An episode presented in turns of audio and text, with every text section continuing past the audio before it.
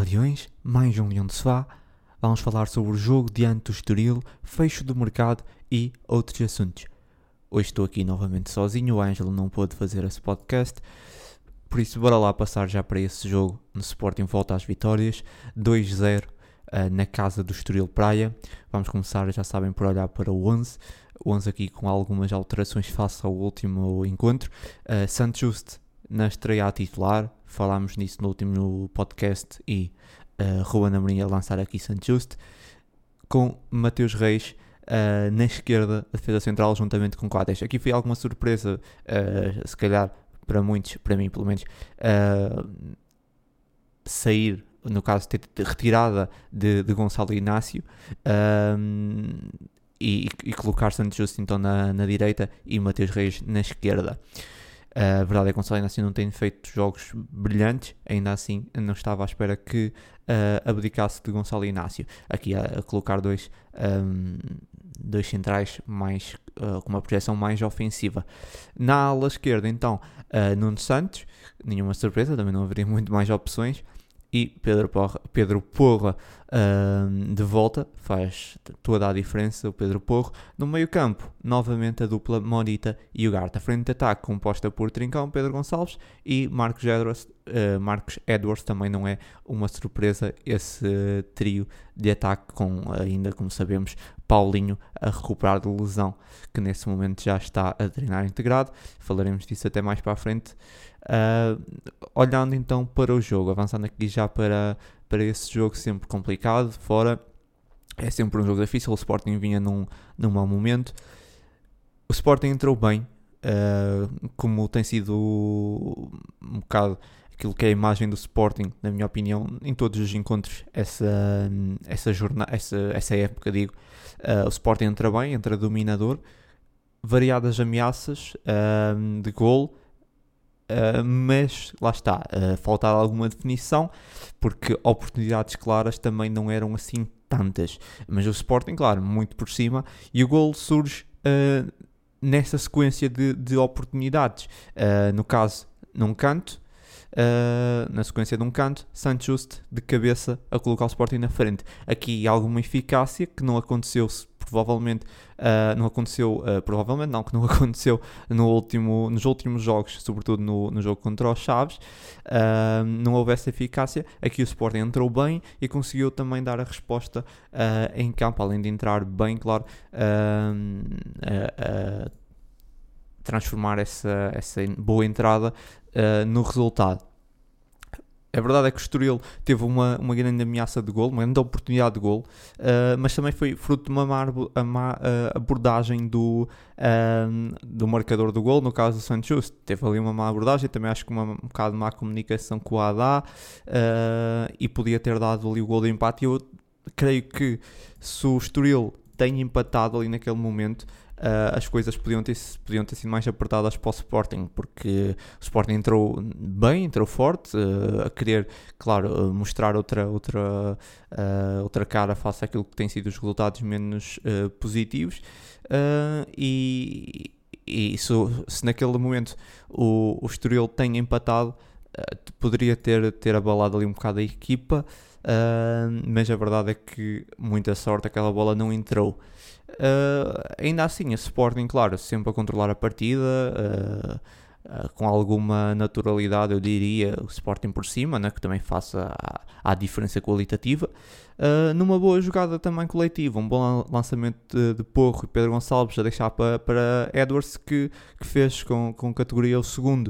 Uh, esse segundo gol também um, acho que foi um bom gol, ali mais, mais espaço também nas costas dos uh, homens do, do Estoril para jogar e o Sporting a fazer um, um bom gol, um gol até um estilo que era o seu futebol no início da Mourinho, ali a aproveitar uma jogada rápida, a aproveitar ali bastante aproveitar algum espaço e, uma jogada um, com um jogador, no caso o Edwards, muito bem a sair em contra-ataque. Um, esse deixou o Sporting mais confortável no jogo. O Sporting entrou, entrou bem e, e teve eficácia isso deixou o Sporting confiante uh, e foi basicamente isso. Acho que não há muito a dizer. Da primeira parte é o Sporting entrou bem e, e se conseguiu converter, basicamente. Uh, foi isso que faltou Uh, nos últimos jogos, o Sporting entrou muitas vezes bem, mas depois não consegue marcar. Nesse aqui, o Sporting entrou bem e marcou, porque o Sporting teve uh, três remates uh, à baliza, se não estou em erro. aliás, teve quatro, estava aqui a confirmar, sim, teve quatro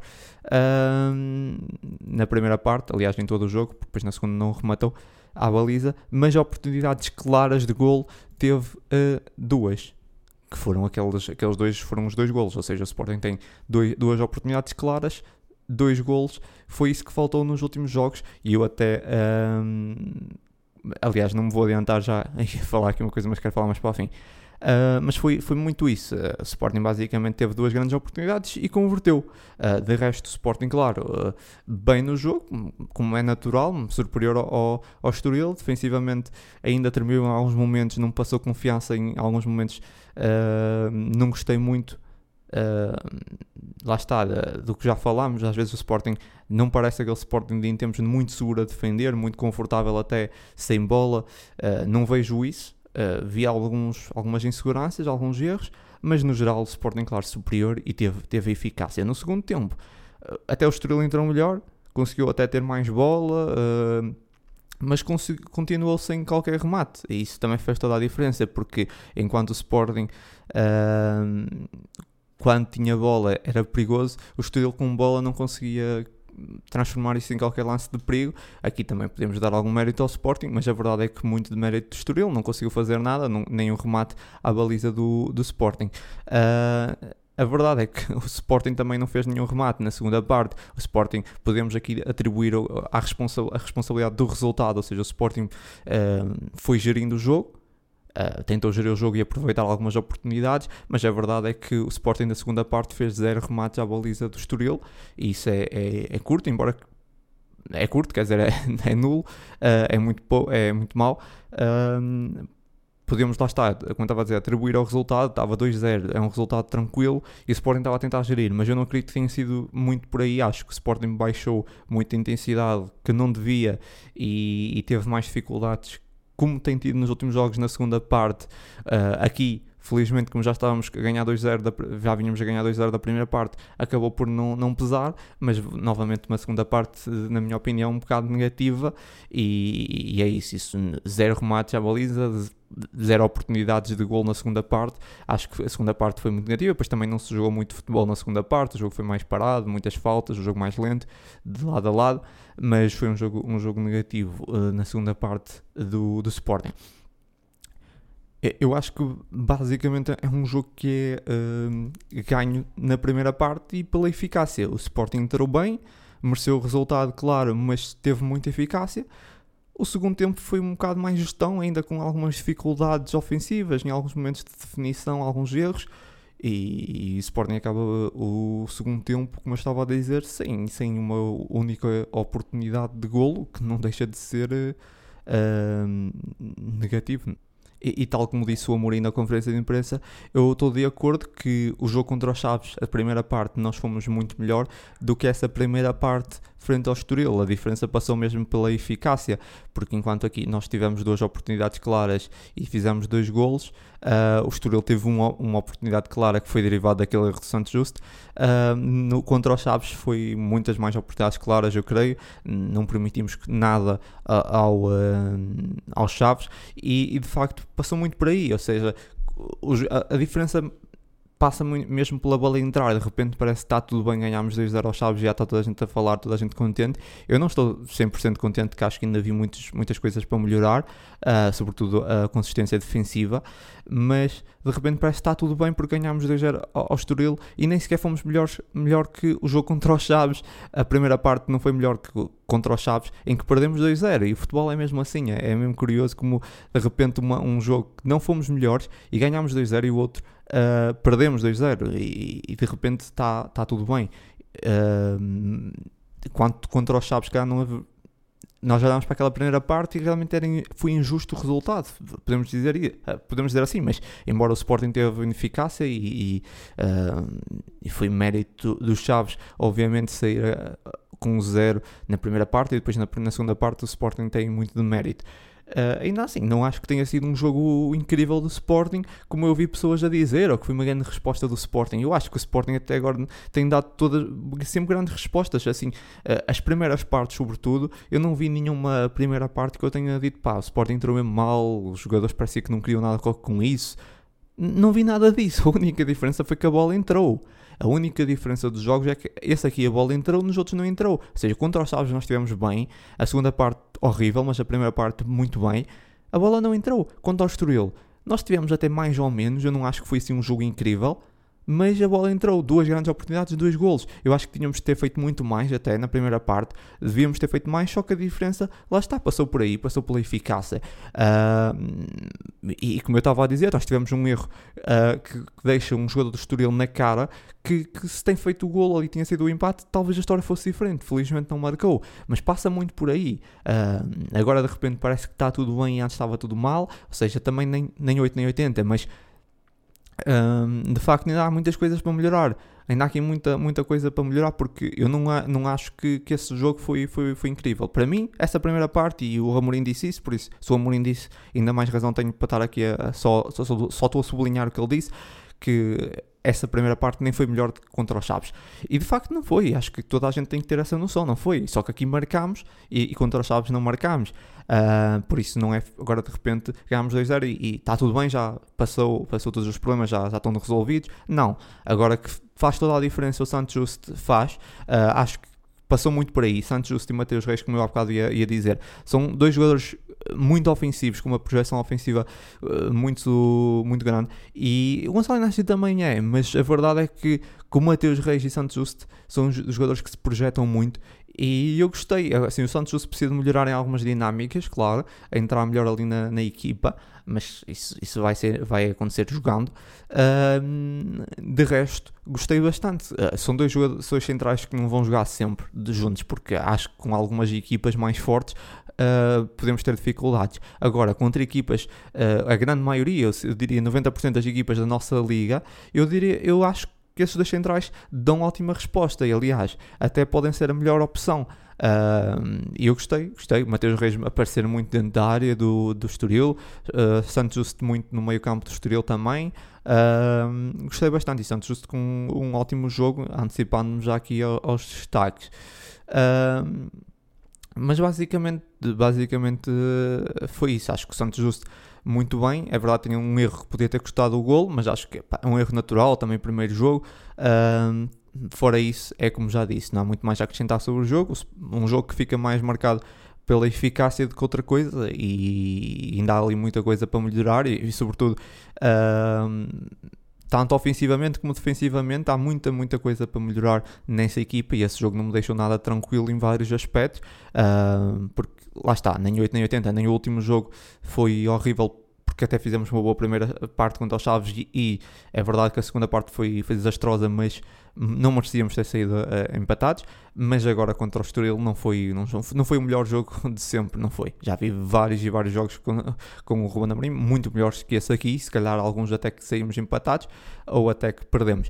Um, mas é isso, tivemos a eficácia e do nosso lado e, e conseguimos um, sair aqui com 3 pontos e que, que acabam por ser uh, o mais importante é, é, voltar às vitórias, uma vitória que, pelo menos pelo resultado 2-0, dá-nos outra tranquilidade. Vindo aqui para os destaques, uh, já falei um bocadinho há bocado, já revelei um bocado, acabei por revelar, mas uh, começo por o maior destaque, que é Jeremiah St. Just. Estreia a titular, é um jogador que acrescenta muito, como já disse, acrescenta muito a nível ofensivo, em comparação com outros centrais. Uh, mostrou também de segurança defensiva, tinha aquele erro, poder ter dado o gol ao Estoril, mas, mas não, não deu, se dessa história um, seria outra. Não fez, sendo sincero, não fez, ele foi o homem de jogo para a Sport TV, eu, eu eu também, lá está, acabo por também nomear aqui, mas uh, é porque é difícil, foi um jogo assim meio uh, difícil de nomear, mas a verdade é que ele também não fez um jogo brilhante, mas fez um bom jogo, foi um jogo consistente, tem muito para melhorar também, como eu já referi, tem muito para melhorar, uh, e, e, sim, foi, foi se calhar das melhores unidades. O próximo, uh, Edwards, marcou um gol, mostrou-se mais ligado que, que algumas uh, partidas, ou as últimas partidas do Sporting, mostrou-se mais ligado no, no ataque do Sporting. Gostei desse jogo do Edwards, mais consistente, mais ligado no jogo, por isso um destaque, aqui um destaquezinho positivo para o Edwards. O próximo, Pedro Gonçalves, para dar continuidade, tem, tem estado sempre nos destaques positivos. Novamente, duas assistências e um jogo também, como já passar aqui, uh, o mesmo que disse do Edwards, um jogo consistente. Uh, Pedro Porro, o que acrescenta Pedro Porro é muita diferença daquilo que nós falámos também no último podcast, a falta que faz Pedro Porro. Uh, em tempos tivemos no Mendes e Pedro Porro nas aulas e era outro andamento. Agora, quando perdemos, quando perdemos o Pedro Porro faz muita diferença. O Pedro Porro acrescenta muito. Uh, nesse jogo está ligado ao segundo gol e, e, com muitos duelos ganhos, muito, muito forte dos duelos, com muitos lances de perigo que podiam ter dado gol. A verdade é que Pedro Borro teve muito bem nessa volta, é muito importante, é um jogador muito importante. Destaques negativos, não meti ninguém. Um, Ada acho que não teve muito bem, posso dizer, assim por alto, a Ada não teve muito bem, há algumas falhas, uh, como há bocado mencionei, uma outra falha na comunicação, às vezes parece que está um bocado uh, mais adiantado, que não, não devia, ou mais, uh, mais para, para trás, que se calhar devia estar mais adiantado, não sei, há ali alguns momentos em que a Ada esse ano não tem estado tão bem, mas eu também não sou nenhum especialista, não, não quero dar, entrar por aí, mas parece-me que ele não tem estado muito bem em alguns aspectos técnicos essa época, mas acredito que são uh, momentos dos jogadores, é normal. Depois também se pode questionar o Francisco Trincão, que muitos dirão teve um jogo mais apagado. Eu não concordo, estava até uh, a ver as estatísticas. Trincão teve um jogo que, se calhar, Uh, assim por alto e dizemos que teve um jogo apagado, mas a verdade é que é o jogador com mais passos para finalização uh, na liga nesse momento. Uh, estava aqui a ver na, na goal point e é um jogador com mais passos para finalização 16, 16 passos. Depois Pedro Gonçalves em segundo com 15. Por isso, o Francisco Trincão é um jogador que cria muito, tem um, é um jogador que precisa de melhorar em vários aspectos, às vezes a libertar a bola mais rápido, uh, mas é um jogador com muita classe. Tem que ganhar mais ritmo, tem de, de, se entrosar mais com a equipa, mas é um jogador com muita classe, muita qualidade, às vezes parece estar um bocado desligado, mas dá um, dois toques na bola e com muita, com muita categoria e como, estava, e como, como aqui as estatísticas comprovam, tem, tem 16 passes para finalização na liga, é o jogador com mais passos finalização na liga, uh, o que acaba por ser um jogador que cria muito, que cria muitas oportunidades, com, às vezes com toques simples, com bons dribles, é, é um jogador que, lá está, podemos não reparar muito nele, mas é um jogador com, uh, com muita uh, qualidade. Depois, outro jogador que também posso dar aqui uma, uma menção é, é o Gart. Acho que o Gart fez um jogo. Ainda ponderei, por um lado, metê-lo nos destaques positivos, porque acho que ele teve alguns bons momentos, mas depois, vendo as estatísticas, está mais perto negativo do que do positivo. O, o Gart, muitas dificuldades em duelos. Ele, em 18 duelos, somando os duelos no solo e aéreos, ganhou apenas 5, o que é muito pouco para um médio hum, mais defensivo, que é o Gart é muito pouco. Ele teve muitas dificuldades nos duelos, notou-se até em alguns momentos do jogo. Uh, é um jogador que dá muita luta, é muito esforçado, mas a verdade é que olhando uh, para o geral dessa partida quanto ao Estoril, eu uh, acho que ele está mais perto do destaque negativo do que do positivo. Por isso, só dar essa menção, obviamente não está nos destaques negativos, mas não teve um jogo muito, muito consistente, um jogo muito fácil, e por isso só mencionar basicamente uh, é isso. Mais nada para, uh, para falar sobre, sobre o jogo. Como disse, foi um jogo que não foi, não foi incrível do Sporting. Se nós olharmos para, para outros, e inclusive para o jogo contra os Chaves, onde até acho que fomos muito melhor, sobretudo na primeira parte, mas não tivemos eficácia. Nesse aqui tivemos uh, e fez toda a diferença. Agora, alguns problemas ainda lá estão, não desapareceram, só acabam por ficar mais camuflados pela eficácia, mas ainda é preciso melhorar muita coisa. Uh, não está tudo bem agora, não estava tudo mal porque perdemos 2-0, não está tudo bem agora porque ganhamos 2-0. Há muita coisa para melhorar. A verdade é que, pelo menos, a Sporting consegue dessa vez ter eficácia que não, tinha, não, não vinha a ter, uh, e uh, está tudo sobre o jogo.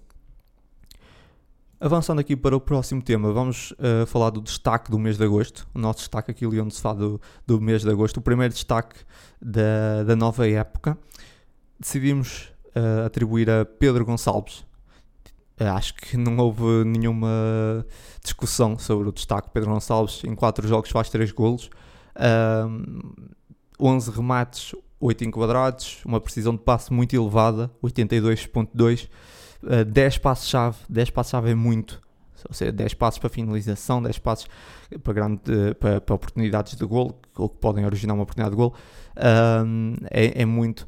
Uh, depois também sublinho aqui os duelos, ele tem 28 duelos no sol, 12 ganhos, é muitos, é muitos duelos, face aquilo que eu tinha analisado nas últimas épocas dele, é, é um jogador que está-se tá a transformar um jogador mais combativo no meio campo, ou tentar ganhar mais bolas. Uh, depois também sublinho os dribles, 12 dribles, 7 bem-sucedidos. Uh, depois podem estar aqui a pensar, bem, esses duelos todos, se calhar foi uh, quando jogou no meio campo. Por acaso, curiosamente, não foi. O jogo em que ele tem mais duelos, onde disputou mais duelos, foi diante do Futebol Clube do Porto, 15. Depois é que se segue, então, é que se segue os Chaves, então com 7. aí sim foi quando ele jogou na, no meio campo, numa zona mais recuada, e, e, somou 7 duelos. Mas o jogo em que ele teve mais duelos disputados uh, foi contra o Porto, ou seja, não, não foi numa altura em que ele jogou até uh, no meio campo, e ainda assim é um jogador. Essa época tem-se mostrado muito disponível, pelo menos eu tenho sentido isso, mais, mais ativo no jogo, mais disponível para recuperações de bola, e, e então aqui a ser o, o destaque um, do mês de agosto. Avançando aqui para o mercado e análise de mercado de verão. Vamos começar pela última aquisição do Sporting, Artur Gomes, é um negócio uh, cifrado nos 4 milhões, 4 milhões de euros, contrato de 5 anos, até junho de 2027. Uh, eh, o Estoril recebe então 2 milhões e 500, depois receberá mais 1.500, uh, eh, mais 1 milhão e 500 no caso, em objetivos, uh, e que serão então uh, eh, 500 mil a cada 10 jogos, pelo menos é isso que foi tornado público. Uh, quanto ao Arthur, Arthur Gomes, realizou 33 jogos no Estoril, 3 golos e 5 assistências. Arthur Gomes, que é uh, um extremo. Essa aquisição de última, de última hora, não diria de última hora, mas últimos, últimas horas de, de mercado, uh, gerou aqui muita discussão Uh, é um jogador que um pouco desconhecido e para quem conhece acha que é um jogador curto para o Sporting ou até limitado para aquilo que é o nível do Sporting. É um jogador que eu não conheço muito bem, já tenho ouvido falar, sei que não era muito bem visto no Santos. Uh, é um jogador que está, como, como disse, chegou no ano passado ao Estoril. Tá, esse ano, em quatro jogos, tinha feito um gol e uma assistência. É, é um jogador que não tem nada assim de. ou que pelo menos à primeira vista não salta muito. muito uh, à vista, né? passa a redundância, porque não é um jogador uh, muito surpreendente, podemos dizer assim, mas uh, é um jogador de 24 anos. Ruben Amorim, que falando dele, disse que é um jogador que já estava referenciado ainda quando estava no Brasil e que, que vê como uma promessa, é um jogador com muito potencial. É, é um jogador que, sinceramente, eu, eu vejo como uma contratação. A primeira, a primeira coisa que eu olho, que, eu, que, me, saltou, que me saltou foi, foi uma espécie de contratação uh, que nós já fizemos várias vezes em outros anos, e estilo 2019, por exemplo. Que, que, vamos buscar um jogador uh, que pode não ser muito caro, embora aqui até ainda é são os valores consideráveis, um, que pouco parece acrescentar e que não acrescenta mais do que aqueles que saíram. Se nós pensarmos no caso do Tabata, Arthur, Arthur Gomes, certeza que não é melhor que, que o Bruno Tabata. Uh, é um jogador que, na minha opinião, é uma contratação que deixa a desejar. Não consigo bem perceber qual é ah, o sentido dessa contratação. Agora, confiando no, no critério do Ruben Amorim, não tenho muito a dizer. O que essa contratação também acho que, ou a, a razão dessa contratação, em princípio, será também por um, lesão de Giovanni temos a saída do Tabata e a juntar a isso a lesão de Giovanni. Giovanni parece ter uma lesão, ainda será grave, uma paragem longa, por aquilo que eu ouvi, será, será ainda um tempo considerável de paragem, uh, aqui há algum azar, e, e, e acho que essa, eh, esse negócio também entra um bocado por aí. Nós precisamos mais um jogador e, e vem. Agora, seria esse jogador um jogador que realmente ainda não podemos dizer que é um jogador que está aqui na nossa liga já a dar cartas há muito tempo. É um jogador que chegou no ano passado, eh, fez poucos jogos ainda uh, no Estoril. Não é um jogador goleador, não é um jogador que faça muitas assistências, também não mostrou muito isso. No Santos também nunca mostrou isso. Não sei, o, o Amorim lá já disse que conhece o jogador, que já, já, o, tinha, já o conhecia do tempo do Santos. Na altura do Santos, aquilo que eu consegui ler, ele era visto como uma grande promessa, mas rapidamente isso uh, desapareceu. Essa esperança de promessa começou a, a, a desaparecer, pelo menos essa expectativa no jogador. Uh, mas pronto, fica aqui. É uma contratação que pronto, vem acrescentar ao plantel pelo menos número. Uh, não sei se vai ser um jogador que vai somar muitos minutos ou será um jogador para, para rodar. Uh, mas pronto, foi essa, foi essa das últimas contratações. Não sei se era a contratação que todos esperávamos, se era essa aquisição que, que, que era mais necessária, podemos também dizer assim, mas, mas é a contratação que foi possível uh, quando falámos que não há dinheiro e, e depois Uh, vamos buscar um, um Arthur, Arthur Gomes uh, com valores a rondar os 4 milhões. Se juntarmos o Alexandre Poulos, embora o Alexandre Poulos eu acho que não entra aqui porque foi um, é um bom valor, foi também na casa dos 4 milhões, mas é um jogador que, que é um jovem que tudo indica que terá potencial e que é para crescer. Agora, esse Arthur Gomes de 24 anos que já teve várias oportunidades para, para demonstrar em alto nível e que aparentemente ainda não conseguiu assim mostrar nada surpreendente deixa a desejar os valores que são dados quando se diz que não há dinheiro, não é? E, e deixamos sair o, o, o, Tabata, por exemplo, por, por valores inferiores, é, ou, ou, os próximos, ou os mesmos. É, aí aí é, é, são essas questões de gestão que, que todos nos questionamos e, e que achamos duvidosas. Uh, porque mais valia termos ficado com o Tabata, ainda por cima o Tabata pode jogar no meio campo, pode jogar à frente, era um jogador que acrescentava muito mais, certeza que, que, esse, que esse jogador, Arthur Gomes, não colocando em causa a sua qualidade porque não conhece, isso também é errado e acho que também muita gente está a falar sem, sem conhecer o jogador e isso também uh, a crucificar já o jogador, independentemente nós podemos olhar e achar o negócio duvidoso, e, e, eu próprio acho, mas uh, o jogador não tem culpa disso, não tem culpa do negócio e não tem culpa dos valores, uh, nem nada disso. Por isso, a única pessoa que tem que ser questionada, claro, é, é a direção, é o presidente. Agora, o jogador não tem culpa, uh, mas é ver. Expectativa, ver o que é que o Ruben vai conseguir fazer com esse jogador. É um extremo, uh, não é um jogador também goleador. Nós precisávamos, acima de tudo, de um jogador goleador, porque não temos nenhum goleador, à exceção do Pedro Gonçalves. Uh, não é esse Arthur Gomes, teoricamente, mas vamos ver, vamos ver o que é que nos espera desse jogador. Coates também renovou uh, até 2024. Era aqui o jogador tínhamos alguma expectativa se iria sair ou não. Uh, acabava o contrato no final da época. Uh, era estranho não ter renovado. Normalmente os jogadores, quando estão a acabar o contrato, costumam renovar antes da época começar. Quando acabam o contrato na próxima, renovam antes de começar. Por caso, quando não renovam é porque vão sair a custo zero é porque, ou porque já não têm intenção de renovar. Né? Uh, mas Coates acaba por renovar aqui no final do, do mercado de verão que nos, nos deixa todos mais aliviados um contrato até 2024. Falando dos, do, do, tempo de contrato, ainda sobre o Arthur Gomes, contrato até 2027. Uh, ah, entramos novamente nestes contratos malucos, sei, de muitos, muitas épocas, até 2027. Não faz qualquer sentido. Se estivéssemos a falar de um jogador jovem de 19, 20 anos, eu ainda entendia.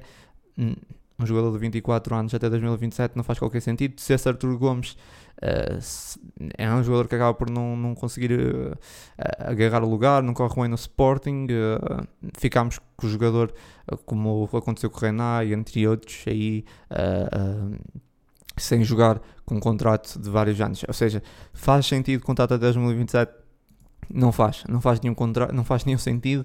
Faria mais sentido contrato até 2027 do Coates do que do que Arthur Gomes. Não faz qualquer sentido. Acho que um contrato até 2024, 2023, só para ver, depois poder se estender, não faz qualquer sentido até 2027. Acho que é um contrato muito longo. Espero estar enganado. Espero que o Arthur Gomes surpreenda a todos nós porque eu acho que toda a gente, e não vi ninguém a dizer que o Artur Gomes ia, ia jogar muito no Sporting, até agora acho que toda a gente está de pé atrás com essa contratação, espero que nos surpreenda a todos, mas é isso, acho que não há muita expectativa, mas, mas quanto ao contrato, acho que o contrato, independentemente de tudo, acho que esses contratos eh, muito longos, até agora têm-se revelado sempre problemáticos para o Sporting e a direção volta aqui a, a, a assinar com um jogador que não podemos dizer que é um jogador que tem provas dadas, é sempre um risco e, faz um contrato de até 2027, quer dizer, não faz qualquer sentido, é essa direção continua a, a cometer esses, esses, erros.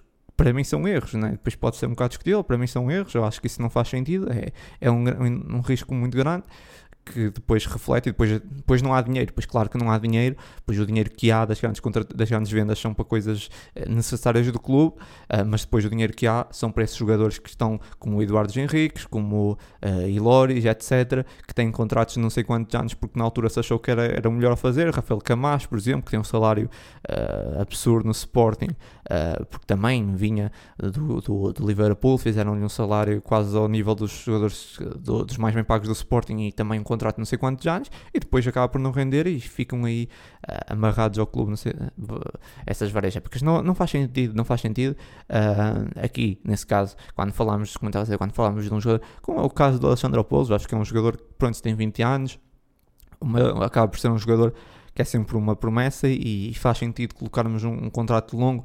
Agora, quando é assim esses casos, acho que temos que jogar pelo seguro e meter um contrato mais curto uh, para prevenir que não, não acabe por não, o jogador não ter o rendimento esperado e, e ficar amarrado no clube muitos anos com um salário elevado. Uh, mas é, são esses problemas que são essas questões que acabam por nos trazer problemas financeiros e depois não há, não há clube para as grandes contratações, não é?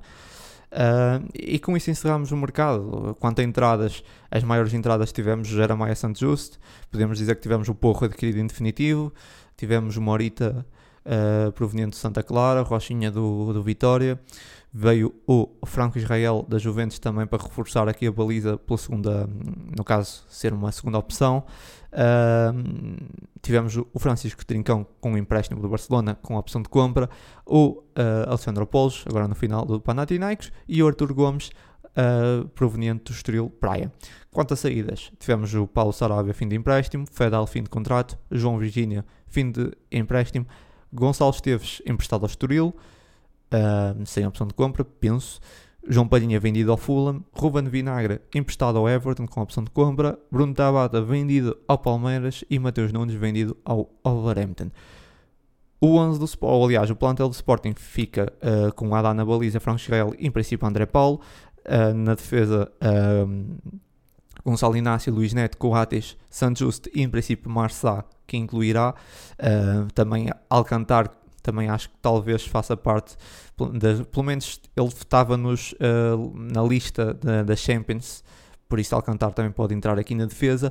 Pedro Porros Gaio, Mateus Reis e Nuno Santos, colocando Nuno Santos aqui na ala. Quando ao meio campo, aqui mais curto, Morita, Ugarte, Alexandropoulos, Bragança, uh, no caso Bragança aqui com um asterisco, porque lesão, lesão prolongada. Podemos colocar no meio campo também os jovens Mateus Fernandes, Renato Veiga, Dares Hugo. Na frente, Trincão, Paulinho, Pedro Gonçalves, uh, Rochinha, Jovan também com asterisco, mas aliás, dois asteriscos, porque a lesão e há, e, uh, há essa expectativa, ou aliás, expectativa não, há esse receio que seja uma lesão uh, grave, a expectativa é que seja uma lesão de, de, curta duração, ou pelo menos que volte o mais rapidamente possível. Dos jovens, temos então, ainda antes dos jovens, Edwards, e a aquisição Artur Gomes e dos jovens Fatal Isaaco e uh, Rodrigo Ribeiro. Uh, ainda podemos acrescentar Luís Gomes, Chermiti uh, e é só. O Geni Katam também saiu, eu não dei essa atualização. Geni Katam é um jogador que teve, teve uma novela tão. E, e, foi falado para tantos clubes, foi uma novela tão, tão grande. O caso do, dos empréstimos ou saídas do Gani que eu acabei por me perder. Ele acabou por sair agora no final para em empréstimo para o Marítimo. Uh, um jogador que eu acho estranho. Uh, já falei isso noutra, noutras ocasiões, mas acho, acho estranho o Gani porque é um jogador que muitas vezes o Amorim falou bem dele, disse que gosta do jogador. E depois parece que, que não, não não aproveita o jogador. Se calhar, entre ter o Gani ou estar a gastar 4 eh, milhões no Arthur Gomes, uh, se, mais, se calhar ficávamos com o Gani, não sei. Uh, se o Amorim uh, já disse várias vezes que gosta bastante do Gani, que tem algumas expectativas no, no Gani Katam, mais valia se calhar não estarmos a gastar dinheiro, não é? E, e aproveitarmos o Gani, não sei. Uh, o que é certo é que o Gani segue aqui para mais um empréstimo, no caso será para o, um, para o Marítimo. Falou-se vários clubes, ele acaba por seguir para, para, para a Madeira. E, e, com isso fechamos, fechamos o, o, mercado, fechamos o mercado de verão, fechamos o plantel, é com esse plantel que vamos eh, atacar a época, atacar a Champions. Uh, será, se assim se me perguntarem pessoalmente se eu acho que uh, é, é, o plantel mais forte que temos, uh, ou que poderíamos ter, Uh, não, acho que é um plantel também com algum azar com a lesão do Bragança e do, do Giovanni deixando-nos mais fragilizados. Uh, mas houve claramente má gestão, o mau planeamento, uh, o próprio Ruben Amorim já admitiu isso, mas eu acho que a culpa não é, não é tanto dele, ou, ou é pouco dele, uh, mas houve, houve, houve mau planeamento, houve várias coisas que saíram, no início o planeamento estava, eu acho que parecia que estava bem planeado, nós, nós víamos, Francis Gael veio cedo, Uh, veio Santos Justo para comatar a saída do Fedal. Uh, tivemos logo essas primeiras contratações, a abordagem ao Trincão também. Uh, já tínhamos o Eders que veio em janeiro também já a pensar na saída do, na, na saída do, do Sarabia. mas depois dali, dali para a frente começaram a acontecer algumas coisas estranhas e, e a partir da saída do Mateus Reis eu acho que as coisas, uh, desculpem, do Mateus Nunes as coisas se cambaram e, e sim, o planeamento não saiu como ocorrer, como, como, como, como planeado, pelo menos aquilo que era a expectativa para, um, para, uma, para uma época, ou mais uma época a lutarmos, a lutar pelo título, as coisas não saíram muito bem. É, vai ser uma época dura, vai ser difícil, estamos em todas as competições, inclusive Champions, e era aí que eu também ia passar agora. Temos agora o próximo jogo na semana, já essa semana, o primeiro jogo no caso, será, será muito difícil. Temos um plantel que mais do que tudo é, é curto, porque uh, se nós olharmos em algumas posições, eu acho que falta-nos uma, uma primeira opção consistente, porque nós uh, precisávamos de um, de um Mateus Nunes e um Mateus Nunes não há. É um jogador que, que pegue, que controle o jogo e que uh, quebre linhas de, de ou aliás, que, que consiga partir completamente a defesa adversária, que não temos esse jogador Uh, como o Mateus Nunes, o Bragança podia acrescentar muito em vários momentos a pautar o, o jogo. Uh, infelizmente, a lesão, aqui, aqui há algum, algum azar. Um, e, e, acima de tudo, além de ser curto, é isso. Faltam-nos algumas opções no 11 principal. Faltam-nos algumas opções ah, que tragam algo diferente Uh, mas depois, lá está, depois acrescentar a isso, eu acho que o plantel em, em si é, é, curto, é mais curto que o ano passado. Não sei se é mais curto que há dois anos, mas, mas é curto e isso deixa-nos um pouco receosos para o que aí vem. No caso, avançando aqui para a Champions, vamos enfrentar agora o Eintracht, Eintracht Frankfurt fora. Vamos à Alemanha, primeiro jogo, já essa quarta-feira. Uh, jogo às uh, 7, uh, aliás, às 7h45. Será um jogo difícil. É sempre, é sempre muito complicado os primeiros jogos fora. Uh, tivemos algum azar, acho que é algum azar porque era bom o primeiro jogo, independentemente do adversário, o primeiro jogo ser em casa é, é, é positivo. O primeiro jogo fora, conhecendo o Eintracht Frankfurt, os adeptos, vai ser um jogo muito difícil lá. Uh, casa cheia de certeza, um ambiente fervoroso, vai ser muito difícil. Vamos ter muitas dificuldades o Eintracht Frankfurt é uma equipa que eu até no ano passado gostei de, de ver jogar. Uh, esse ano tem tido alguns momentos menos bons, mas a verdade é que ganhou 4-0 ao Leipzig, ao RP Leipzig, que é uma grande equipa, uh, tem estado em crescimento, uma equipa também com ótimas unidades em, a nível individual. Uh, já tinha ganho uh, 4-3. É uma equipa que sofre muitos golos Uh, tem sofrido muitos golos o, o Eintracht, mas marca muitos. O Sporting, em contrapartida, também sofre muitos, ou tem sofrido muitos, e tem tido muitas dificuldades para marcar. Por isso, assim, eu acredito que nós vamos marcar o Eintracht, acredito que vamos conseguir marcar, mas vai ser muito difícil não sofrer contra o Eintracht. Para ganhar o Eintracht vamos ter que marcar mais que um golo, eu acho. Uh, pelo menos olhando para os últimos uh, jogos, tanto de uma equipa como de outra. Uh, será muito difícil, será muito difícil, como estava a dizer, é uma equipa muito forte, é uma equipa ofensivamente muito forte, qualquer que tem sido as fragilidades defensivas do Sporting nos últimos tempos, eh, é expectável que o Eintracht nos consiga ferir, mas por outro lado, o Eintracht também tem tido bastantes fragilidades, à exceção do último jogo, o último jogo ganhou 4-0 contra o Leipzig, deixa a equipa moralizada, porque o último jogo antes do Sporting jogaram dia 3, ou seja, o mesmo dia que nós, o último jogo, uh, ganharam 4-0 a uma equipa que é o Leipzig, que é uma equipa que também está sempre ali a lutar pelos lugares cimeiros. Por isso, é, vem completamente moralizada, uh, será, será um adversário muito difícil. Felizmente nós também ganhamos o último jogo, mas uh, se eu tivesse, eu não vi o jogo do Entrac, não vi o jogo do Entrac, mas uh, olhar para o, para, vi o nosso jogo e, e vendo o nosso jogo as dificuldades que nós tivemos em alguns momentos da, da partida, uh, vendo esse resultado 4-0, vai ser um jogo difícil, vai ser um, um jogo sofrido. Uh, o Paulinho já fez treino integrado. Acho que o Paulinho é uma, um jogador fundamental nesse Sporting. Faz toda a diferença o Paulinho. Faz muita diferença. Agora, o Paulinho vai ser titular? Em princípio, não. O Paulinho está disponível, uh, num, faz treino essa semana, vai estar no banco. Em princípio, começará no banco. Não acredito que o Paulinho vá ser já titular. Pode acontecer, mas não acredito. Uh, quanto ao 11, eu acho que vai ser Santos Juste, Coates, uh, Gonçalo Inácio e Mateus Reis na ala uh, Porro na, na ala direita, obviamente está lá na baliza, mas aqui acho que nem é preciso dizer. Um meio campo, uh, Morita e acho que também não há uh, muita surpresa.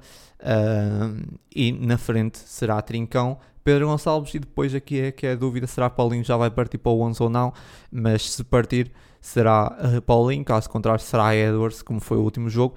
Uh, o que eu gostava que o Ruben Amorim fizesse, ou seja, era exatamente esse 11, só que Pedro Gonçalves mais recuado a jogar ali nas costas dos defesas, quase como um segundo avançado e, e em certos momentos do jogo juntava-se e ficávamos quase com três uh, médios. era isso que eu gostava que o Ruben mudasse, essa, essa pequena dinâmica que faria alguma diferença. fora isso, não há muito não há muito a mudar, não há muito, não há muito que podemos fazer. Uh, obviamente, Alessandro Poulos não vai ser já titular, não temos mais opções no meio-campo, uh, jogadores uh, que possam. Não vamos estar a lançar, obviamente, um Mateus Fernandes um, para, para um Dário Azul num jogo de Champions, por isso isso está fora de questão. Quanto à dupla de meio-campo, eu acho que é mais que óbvio que vai ser Morata e Ugarte.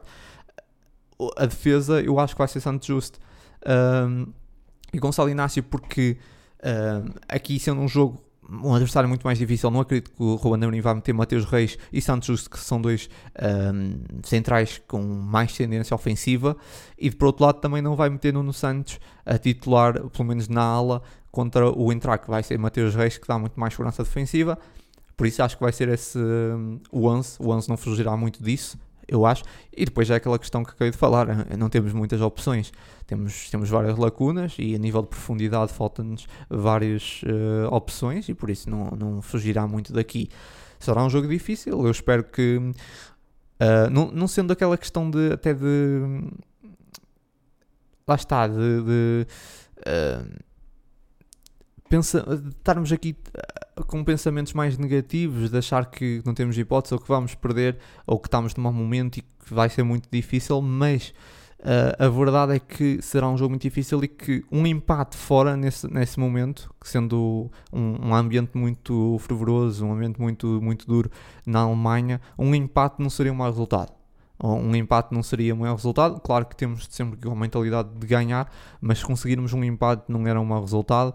E também eu acho que o empate de fora, além de não ser vergonha nenhuma, eu até atrevo-me a dizer que conseguir um empate, uh, porque acho que várias equipas do nosso grupo vão ter muitas dificuldades, várias não, todas as equipas do nosso grupo vão ter muitas dificuldades na casa do Eintracht Frankfurt.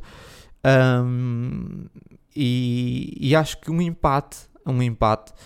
Um, também até moralizava um bocado a nossa equipa, porque, porque não é fácil, não é fácil ir à Alemanha, se for um empate bem conseguido, claro, um empate bem disputado, não estou a falar de um empate onde estamos todos atrás da linha da bola, só dá chutão para a frente. Um empate onde o jogo é disputado, seja um empate a 1, um, um empate a 0, mas um jogo bem disputado onde conseguimos dar uma boa resposta, acaba por trazer também alguma moral e, e mostrar que a equipa é capaz de responder a essas adversidades. Uh, um resultado menos negativo, espero que não seja pesado, caso, caso não conseguimos, caso não consigamos uma uma, uma, vitória. Espero pelo menos que não seja uma derrota pesada, porque isso seria muito complicado acrescentar ainda mais esses momentos mais atribulados que temos vivido. Seria difícil uh, de, de, digerir também e de depois trabalhar os próximos, a próxima época, a próxima época, quer dizer, os próximos encontros uh, sendo que depois, tem, passado mais um jogo, já temos o Tottenham, no caso será na nossa casa, mas é, é, difícil. Espero que, acima de tudo, espero que a equipa consiga dar uma boa resposta a esse Eintracht Frankfurt. Eu acredito que sim, como estava a referir, uh, é uma equipa que por norma sofre alguns golos. Uh, por isso é temos que tentar ferir esse, esse da, da melhor forma, marcando uh, um, dois golos na primeira parte, termos, termos, termos eficácia, a eficácia que tivemos agora contra o Estoril, temos eficácia e mais consistência defensiva, porque acho que nesse jogo contra o Chaves uh, tivemos algumas lacunas defensivas, que obviamente que se estivéssemos a jogar uma Champions tínhamos sofrido golo.